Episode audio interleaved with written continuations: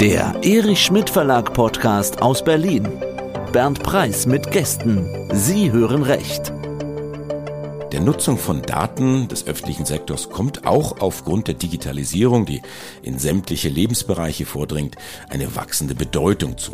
Gleichzeitig ist der öffentlich zugängliche Datenbestand durch die Ausweitung des Open Data Gesetzes des Bundes weiter gewachsen und daher soll das Datennutzungsgesetz regeln, wie offene Daten des öffentlichen Sektors genutzt werden dürfen. Für hochwertige Datensätze setzt zum Beispiel eine europäische Verordnung, die Anfang 2023 in Kraft getreten ist, besondere Regeln. Bei allem stellen sich zahlreiche Fragen, zum Beispiel, was müssen Behörden und Unternehmen der Daseinsvorsorge bei der Bereitstellung von Daten beachten? Welche Rechte habe ich als Datennutzer? Was gilt, wenn ich von Behörden bereitgestellte Daten in Form von Open Data nutzen will? Antworten hierauf liefern Anna Ludin und Andreas Hartl im Interview mit der ESV-Redaktion. Frau Lodin ist Referentin im Bundesministerium für Wirtschaft und Klimaschutz. Seit September 2021 ist sie nationale Expertin bei der Europäischen Kommission im Bereich Datenpolitik. Vorher war sie im Bundeswirtschaftsministerium für den Bereich Datenökonomie zuständig, wo sie unter anderem das Gesetzgebungsvorhaben zum Datennutzungsgesetz betreute. Ein herzliches Grüß Gott an Sie, Frau Ludin. Hallo, ich grüße Sie. Ich freue mich auf den Austausch. Andreas Hartl ist Ministerialrat im Bundesministerium für Wirtschaft und Klimaschutz und leitet seit Oktober 2022 das Referat Telekommunikation, Medienwirtschaft, Post im Bundesministerium für Wirtschaft und Klimaschutz. Und davor hat er über fünf Jahre das Referat Künstliche Intelligenz, Datenökonomie, Blockchain geleitet. Auch er war federführend an dem Gesetzgebungsprozess beteiligt. Herr Hartl, ich grüße Sie. Ja, vielen Dank auch für die Einladung. Nun zu unserem Gastgeber Bernd Preis. Bernd Preis ist Online-Redakteur des Erich Schmidt Verlages für den Bereich Recht. Einen ganz lieben Gruß nach Berlin, Herr Preis. Gut, den Gruß erwidere ich, gebe ich gern zurück. Vorerst bedanke ich mich natürlich auch bei und meinen Gästen, Frau Budin und natürlich auch bei Herrn Hartl. Datennutzungsgesetz Nutzung im öffentlichen Sektor sicherlich nicht ein ganz einfaches Gebiet. Auf jeden Fall nimmt die Bedeutung von Daten im öffentlichen Sektor zu, und zwar in allen Lebensbereichen.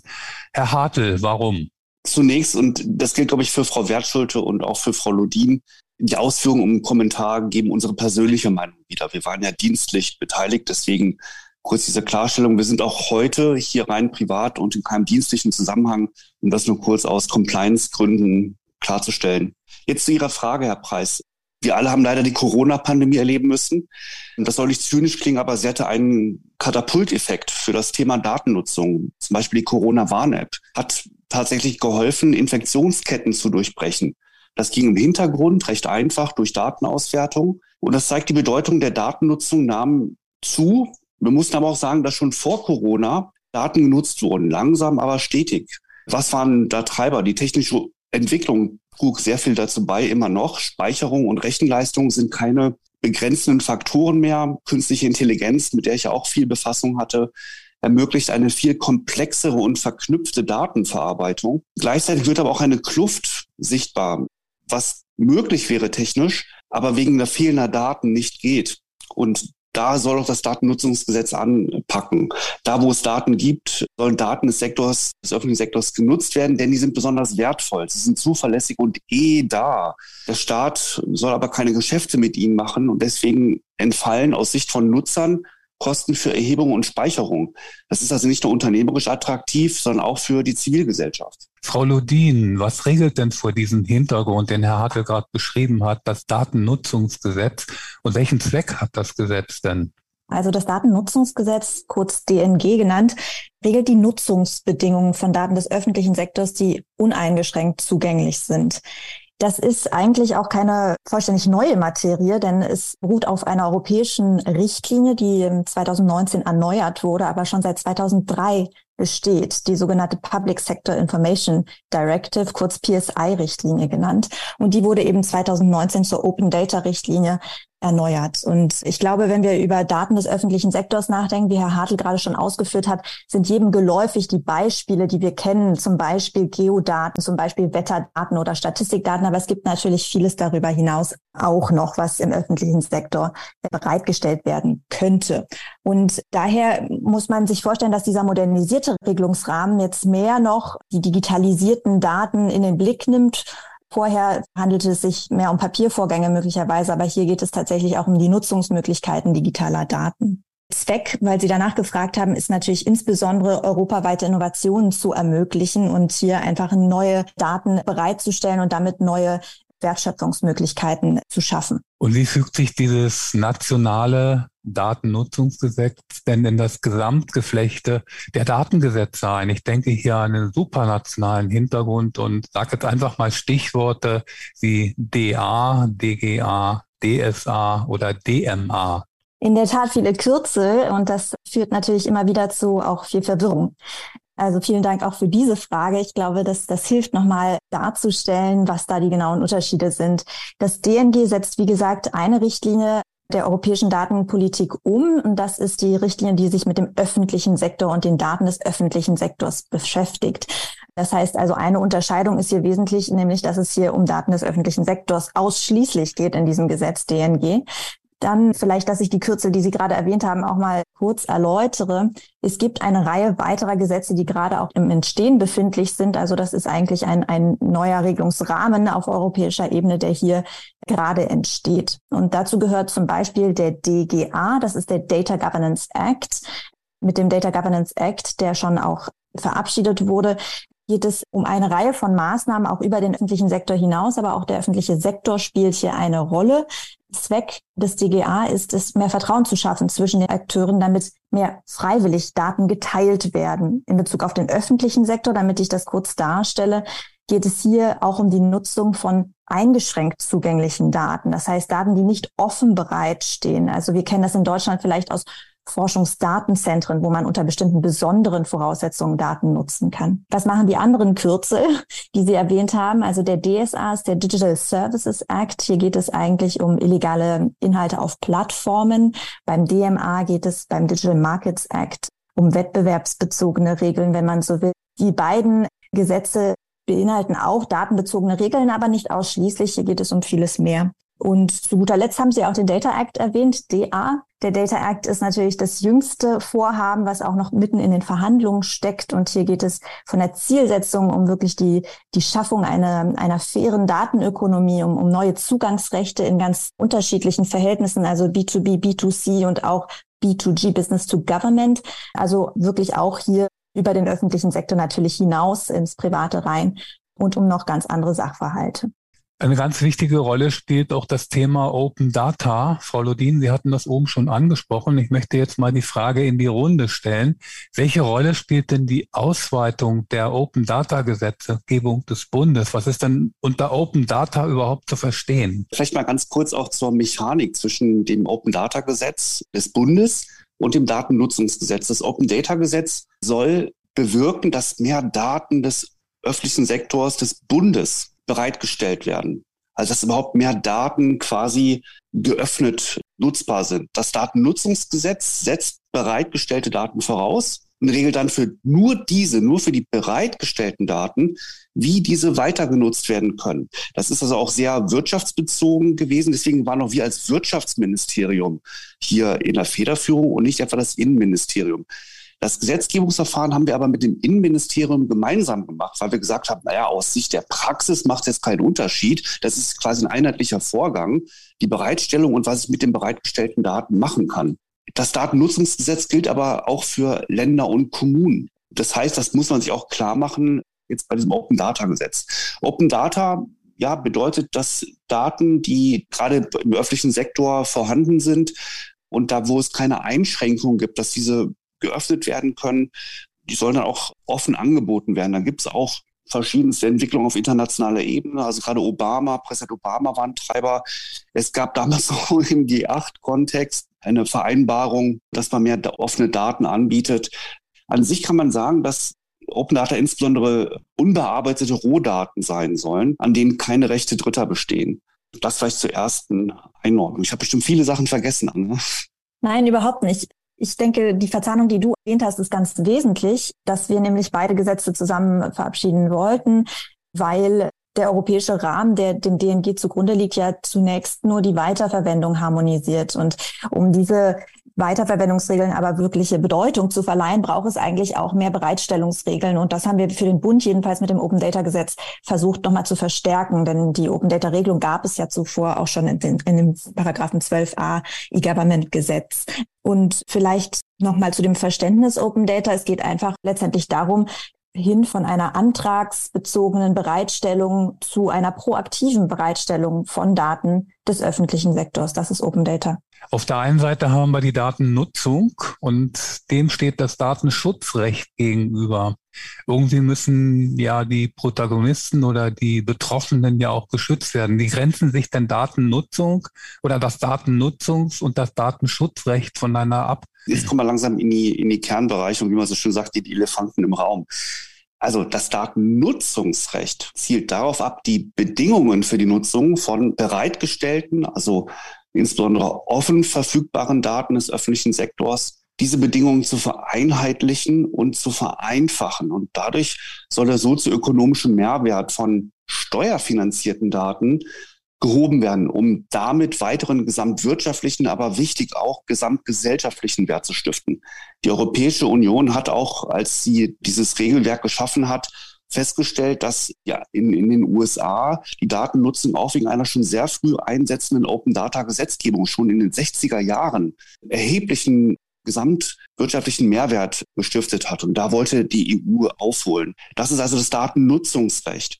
Das Datenschutzrecht hat zum Ziel, das Grundrecht auf informationelle Selbstbestimmung zu wahren und zu konkretisieren. Und die Grundidee ist dahinter, dass jeder Mensch grundsätzlich über seine personenbezogenen Daten selbst verfügen dürfen soll. Und das ist auch dann die Grundidee von der Datenschutzgrundverordnung. Im Fall von personenbezogenen Daten im Kontext von Open Data setzt das Datennutzungsgesetz voraus, dass eine Befugnis zur Bereitstellung auch von diesen personenbezogenen Daten vorliegt. Und wichtig ist, diese bereitgestellten personenbezogenen Daten sind dann aber auch von dem Recht auf Datennutzung umfasst. Nur soweit der Schutz personenbezogener Daten entgegensteht, sind dann diese personenbezogenen Daten nicht oder gegebenenfalls nur eingeschränkt zugänglich und damit gar nicht erst im Anwendungsbereich vom Datennutzungsgesetz. Ich hoffe, das war jetzt auch für Nichtjuristen einigermaßen verständlich. Ich denke schon. Eine ganz zentrale Rolle spielen ja dabei die öffentlichen Stellen, Herr Hartel was sind denn öffentliche Stellen im Sinne des Datennutzungsgesetzes und wie muss man diesen Begriff denn verstehen oder auslegen? Genau, also bislang spielten sie die ausschließliche Rolle. Jetzt durch die Richtlinie 2019 sicherlich immer noch die zentrale Rolle, aber auch öffentliche Unternehmen sind hinzugekommen. Aber jetzt bleiben wir erstmal bei den öffentlichen Stellen. Der typische Fall sind Behörden des Bundes, der Länder, der Kommunen. Dann kommen noch als sogenannte andere juristische Personen des öffentlichen Rechts und des privaten Rechts, die öffentlich-rechtlichen Anstalten, Stiftungen und Körperschaften hinzu, also Kammern zum Beispiel, aber auch Gesellschaften nach bürgerlichem Recht, also nach Privatrecht, die als Auftraggeber dem Vergaberecht unterliegen. Der europäische Gesetzgeber hat bewusst das Vergaberecht als Unterscheidungsmerkmal herangezogen. Vielleicht eine Faustformel. Wenn eine Organisation, also eine Firma, eine Behörde, irgendeine Einrichtung bei ihrer Beschaffung das Vergaberecht anwenden muss, dann gilt bei den bereitgestellten Daten auch das Datennutzungsgesetz. Und ob jetzt das Vergaberecht gilt, das ist sehr speziell geregelt. Da sind wichtige Kriterien, sind die Daten oder sind diese Stellen öffentlich finanziert? Gibt es eine Kontrolle oder vielleicht eine Aufsicht durch den Staat? In der Regel wissen aber die Einrichtungen, dass sie dem Vergaberecht unterliegen müssten damit auch wissen, dass das Datennutzungsgesetz gilt. Frau Ludin, was müssen denn die Behörden und Unternehmen, zum Beispiel der Daseinsvorsorge, bei der Bereitstellung von Daten besonders beachten? Also neu ist ja insbesondere, wie Herr Hadel gerade schon ausgeführt hat, die Einbeziehung der Unternehmen der Daseinsvorsorge. Das geht tatsächlich auch über rein öffentliche Unternehmen hinaus. Wie er gerade schon erklärt hat, bezieht sich das auf die Unternehmen, die auch vom Vergaberecht betroffen sind. Und diese Unternehmen der Daseinsvorsorge müssen künftig eben, soweit sie verpflichtet sind, nach anderen Vorschriften Daten zugänglich zu machen, auch die Nutzungsbedingungen des DNG berücksichtigen. Das bedeutet, dass soweit sie einem Interessenten Daten zur Verfügung stellen, sie anderen Interessenten zu den gleichen Bedingungen diese Daten auch verfügbar machen müssten. Ne? Also es ist dieses nicht das Nichtdiskriminierungsgebot, was hier berücksichtigt werden muss. grundsätzlich dürfen eben keine unterschiedlichen Bedingungen an unterschiedliche Interessenten angeboten werden, auferlegt werden. Das heißt, es betrifft Entgelte, Formate oder Lizenzbedingungen. Formate ist ein gutes Stichwort. Kommen wir mal zu der Frage, wie diese Daten denn überhaupt bereitzustellen sind. Gibt es da bestimmte Formate und wer trägt denn die Kosten dafür? Das ist eine wichtige Frage und zwar, weil das DNG tatsächlich immer eigentlich davon ausgeht, dass alles so bereitgestellt werden soll, wie es auch vorliegt. Das ist erstmal der Ausgangspunkt und dann will man, so hatte ich es eingangs ja beschrieben, mehr zu digitalen Anwendungen kommen und deshalb will man eigentlich auch mehr maschinenlesbare Formate haben. Das heißt, soweit maschinenlesbare Formate vorliegen, dann sollten die sogar mit entsprechenden Metadaten idealerweise herausgegeben werden. Ich sage deshalb idealerweise, weil es natürlich auch immer Ausnahmen geben kann. Hier wird nichts Unzumutbares verlangt. Das ist die Verhältnismäßigkeit der Richtlinie und auch des Gesetzes. Wenn das herausgegeben werden kann, dann soll das idealerweise auch über das Metadatenportal GovData auffindbar sein, denn die ideale Situation für Open Data ist natürlich, dass jeder das finden kann und das geht am einfachsten über ein Portal, das nämlich dann auch noch über das europäische Portal verknüpft ist. Und so könne man theoretisch nach Daten suchen, europaweit und die dann eben leicht finden, auch wenn man kein Experte in dem entsprechenden Bereich ist. Wer trägt die Kosten? Die Kosten trägt natürlich eigentlich der öffentliche Sektor, die, der die Daten auch bereitstellt. Allerdings gehen wir davon aus, dass bei digitaler Bereitstellung die Kosten oft auch gegen Null gehen werden. Jedenfalls dann, wenn die Infrastruktur entsprechend aufgestellt ist. Und die datenbereitstellende Stelle kann bestimmte entstandene Grenzkosten auch vom Nutzer verlangen. Ausnahmen bestehen bei bestimmten Datensätzen, die sogenannten hochwertigen Datensätze, die jetzt in der europäischen Verordnung dieses Jahr nochmal konkretisiert worden sind. Und diese hochwertigen Datensätze, die müssen künftig tatsächlich kostenlos, also gratis verfügbar sein, dann, weil man sich eben da am meisten Innovationen, die wirklich sozioökonomische Bedeutung haben, erhofft. Und deswegen denkt man, europaweit sollen die wirklich ganz umsonst zur Verfügung stehen. Sie haben eben die, im Groben genannt, die Pflichten des öffentlichen Sektors beschrieben. Dem stehen natürlich auch Rechte der Datennutzer gegenüber. Herr Hartel, wie dürfen die bereitgestellten Daten denn überhaupt genutzt werden? Also das grundlegende Recht, das Datennutzungsgesetz, ist die Erlaubnis aus dem Gesetz heraus. Ich brauche keinen Verwaltungsakt dafür, keine Individualentscheidung, ich darf die bereitgestellten Daten nutzen. Und zwar für jeden kommerziellen oder nicht kommerziellen Zweck. Das steht im Paragraph 4 des Gesetzes drin. Von öffentlichen Stellen und auch Unternehmen der Daseinsvorsorge bereitgestellte Daten dürfen also unabhängig vom konkreten Zweck genutzt werden. Daten dürfen, wie auch Anna Lodin schon gesagt hat, in allen angefragten und vorhandenen Formaten und Sprachen genutzt werden. Ich habe also nicht das Recht, dass mir ein neues Format was nicht vorhanden ist, bereitgestellt wird. Aber das, was vorhanden ist, das soll ich auch bekommen können. Wichtig auch dynamische Daten, also Daten, die insbesondere durch Sensoren regelmäßig und quasi sofort bereitgestellt werden. Diese müssen dann auch in dieser Echtzeit nach Erfassung bereitgestellt werden, idealerweise dann auch über eine sogenannte Anwendungsprogrammierschnittstelle. Das ist also eine besondere technische Schnittstelle, die auch von Apps zum Beispiel genutzt wird, das ist also dann auch ein, Recht von Datennutzern bei den sogenannten dynamischen Daten. Was ist auch wichtig ist, Datenbereitsteller dürfen die Datennutzung unter Bedingungen stellen, also eine Lizenz vorsehen. Das ist auch deswegen wichtig aus Datennutzerperspektive, weil in der Lizenz dann möglichst auch natürlich unter den gesetzlichen Bedingungen klar sein soll, was sind so die die, was ist der Rahmen, unter dem ich die Daten nutzen soll. Diese Bedingungen müssen, das hat Anna Lodin auch schon gesagt, diskriminierungsfrei sein und die Datennutzung darf auch nur in sehr engen Grenzen und zeitlich befristet exklusiv erlaubt werden. Grundsätzlich dürfen die Daten des öffentlichen Sektors nicht exklusiv genutzt werden. Da gibt es aber wenige Ausnahmen. Dann vielleicht noch zum Thema Entgeltlichkeit. Anna hat schon gesagt, grundsätzlich unentgeltlich. Da gibt es aber Abweichungen für die sogenannten Gedächtnisorganisationen, Bibliotheken, Museen, Archive und auch für Unternehmen der Daseinsvorsorge, die natürlich auch, das ist legitim, kostendeckend arbeiten sollen und auch einen Anreiz haben sollen, diese Daten ja zu erheben. Und da gelten dann Regeln für die Entgeltbemessung und Entgelttransparenz und da darf dann auch ein angemessener Gewinnsatz genommen werden, aber auch alles reglementiert. Das ist die Frage der Nutzung für die User, sage ich jetzt mal, gibt es denn auch Nutzungseinschränkungen? Wir haben oben ja schon gehört, für kommerzielle Zwecke sieht das Datennutzungsgesetz auch das Recht der Nutzung vor. Gibt es aber vielleicht gerade hier auch Einschränkungen, Frau Lodin?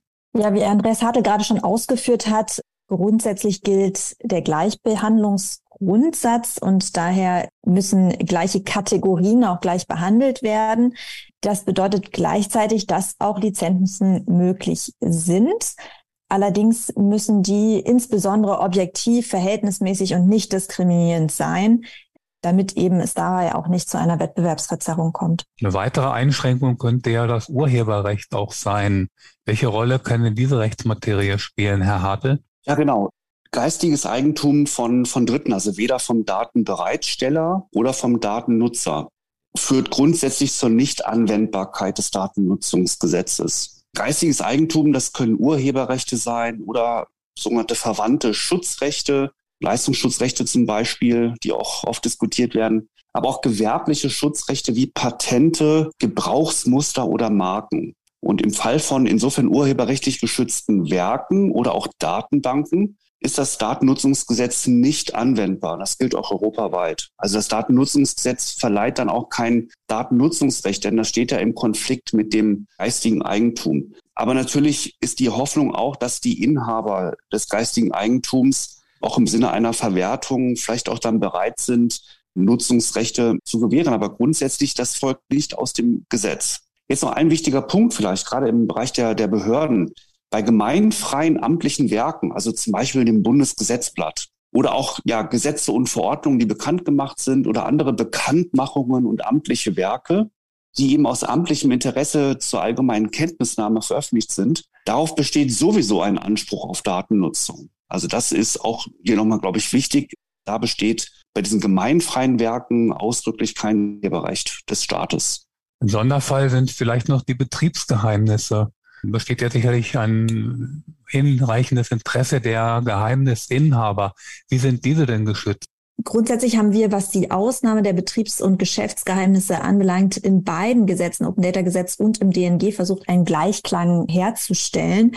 Und haben uns da eben mit dem Verweis im Open Data Gesetz auf Paragraph 6 des Informationsfreiheitsgesetzes des IFG des Bundes quasi gestützt und damit gilt eine Ausnahme im Open Data Gesetz, soweit Betriebs- und Geschäftsgeheimnisse der Veröffentlichung entgegenstehen. Und diese Ausnahme gilt dann genauso auch im DNG was heißt das eigentlich für öffentliche, für Daten des öffentlichen Sektors, die jetzt aufgrund von entgegenstehenden Betriebs- und Geschäftsgeheimnissen nicht genutzt werden können? Die könnten vielleicht trotzdem unter bestimmten Voraussetzungen genutzt werden nach dem Data Governance Act künftig. Also nur da, um nochmal den Zusammenhang darzustellen zu den weiteren europäischen Vorhaben. Andreas, bitte ergänze mich doch. Genau, ich habe mal von dir gelernt, Anna, dieses Modell auf Data Institute in London. Ja, es gibt Open Data, dann gibt es Shared Data und Closed Data. Und die große Hoffnung ist, dass man eben auch mit dem Data Governance Act aus Closed Data Shared Data machen kann, also im geschützten Bereich gemeinsam genutzte Daten. Also ich glaube, zum, zum Thema Geheimnisschutz, ob es jetzt Betriebsgeheimnisse sind oder Betriebs- und Geschäftsgeheimnisse, ist immer wichtig zu sehen, dass es einen Ausgleich gibt, dass zwischen den berechtigten Interessen Dritter, die einer Nutzung entgegenstehen, aber auch der Notwendigkeit, möglichst viele offene Daten im gesamtwirtschaftlichen, aber auch im gesamtgesellschaftlichen Interesse bereitzustellen, da muss es einen angemessenen Ausgleich geben und eben auch diese notwendigen klarstellenden Regelungen. Vielleicht auch nochmal einen Schlenker zum, zum Data Act, den ich auch beim vorherigen Referat noch ein Stück weit mitbetreut habe. Da gibt es ja auch jetzt ganz aktuell, Anna, du hast es angesprochen, die Diskussion auch um Zugang zu Geschäftsdaten. Und auch da sieht man, inwiefern darf ich Daten, die ich von dem IoT-Gerät, von dem vernetzten Gerät, was ich habe, was weiß ich, ein elektrischer Rasenmäher, ein automatisierter Rasenmäher, die Daten selber nutzen oder darf das nur der Hersteller? Und inwiefern dürfen diese Daten vielleicht auch von einem Reparaturbetrieb einer dritten Instanz genutzt werden, ohne dass Geschäftsgeheimnisse damit offenbart werden? Das sind schwierige rechtspolitische Abwägungen, also Geschäftsgeheimnisse um geistiges Eigentum und damit Innovationsanreize zu sichern gegen das Interesse an Wettbewerb und Zugang zu Daten. Demnächst erscheint ja im Rahmen der Reihe der Berliner Kommentare des Erich Schmidt Verlags Ihr Werk zum Datennutzungsgesetz. Was ist denn das Besondere daran? Herr Hartel, würden Sie vielleicht beginnen? Ja, sehr gerne. Und äh, vielleicht an der Stelle auch sicher im Namen von meinen beiden Mitverfasserinnen der Dank an den Verlag, dass sie uns das anvertraut haben und dass wir die Möglichkeit hatten, hier uns auch privat damit nochmal zu befassen und zu veröffentlichen. Uns ging es darum, wirklich praxisrelevantes Wissen kompakt zusammenzustellen. Wir waren im Gesetzgebungsprozess eingebunden und hatten viel Kontakt zu Stakeholdern aus der Praxis. Und wir haben eben auch von sowohl Datenbereitstellern, aber auch Datennutzern sehr plastisch gehört, wo jeweils Bedenken sind, ja, wo der Schuh drückt. Und wir hatten schon natürlich den Anspruch, wir sind alles Juristinnen und Juristen, rechtswissenschaftlich akkurat zu sein und gleichzeitig strikt praxisrelevant. Also keine unnötigen Meinungsstreitigkeiten, sondern wirklich, wo gibt es schon Entscheidungen von Gerichten? Was ist für den Anwender in der kommunalen Behörde relevant? Was muss der CEO von einem Startup wissen, ja, wenn er irgendwie Daten nutzen will? Von der Adressatengerechtigkeit her. Das war wichtig und nochmal der Compliance-Hinweis, alles im Werk natürlich unsere persönliche Auffassung. Zur Zielgruppe haben wir ja nun schon ein bisschen was gesagt. Frau Lodin, möchten Sie noch ergänzend dazu vortragen? Äh, wie Herr Habe gerade schon ausgeführt hat, also es ist ein Kommentar, der ist kurz und knackig und der soll sich natürlich insbesondere an Anwender aus der Praxis richten und im Verständnis helfen zu verstehen, was ist eigentlich Open Data, was sind diese Regeln aus dem DNG, was bedeutet das, wenn ich in der Praxis Daten habe, wenn ich die bereitstellen will oder muss und wenn ich sie möglicherweise einem anderen bereitstelle. Was gilt dann eigentlich? Das, das wollen wir klären. Und das sind eben Behörden, das sind aber auch öffentliche sowie private Unternehmen der Daseinsvorsorge. Ja, kommen wir mal zum Abschluss dieses Interviews. Ich würde beide mal bitten, aus Ihrer Sicht darzulegen, ob Sie noch Schwachstellen sehen oder erstmal überhaupt zu prognostizieren, wird das Gesetz seine Ziele erreichen? Ja, also die Zielsetzung ist natürlich erstmal mehr Innovation zu ermöglichen. Und ob das gelingt, das wird wahrscheinlich nicht allein vom DNG abhängen. Das erfordert ein bisschen mehr. Das erfordert insbesondere auch, dass mehr Daten überhaupt bereitgestellt werden. Wir haben ja schon erklärt, da gibt es einen Zusammenhang, der ist unabdingbar. Also es, es bedarf erstmal der, der höheren Verfügbarkeit von Daten, damit diese dann auch besser genutzt werden können nach den Regeln des DNG.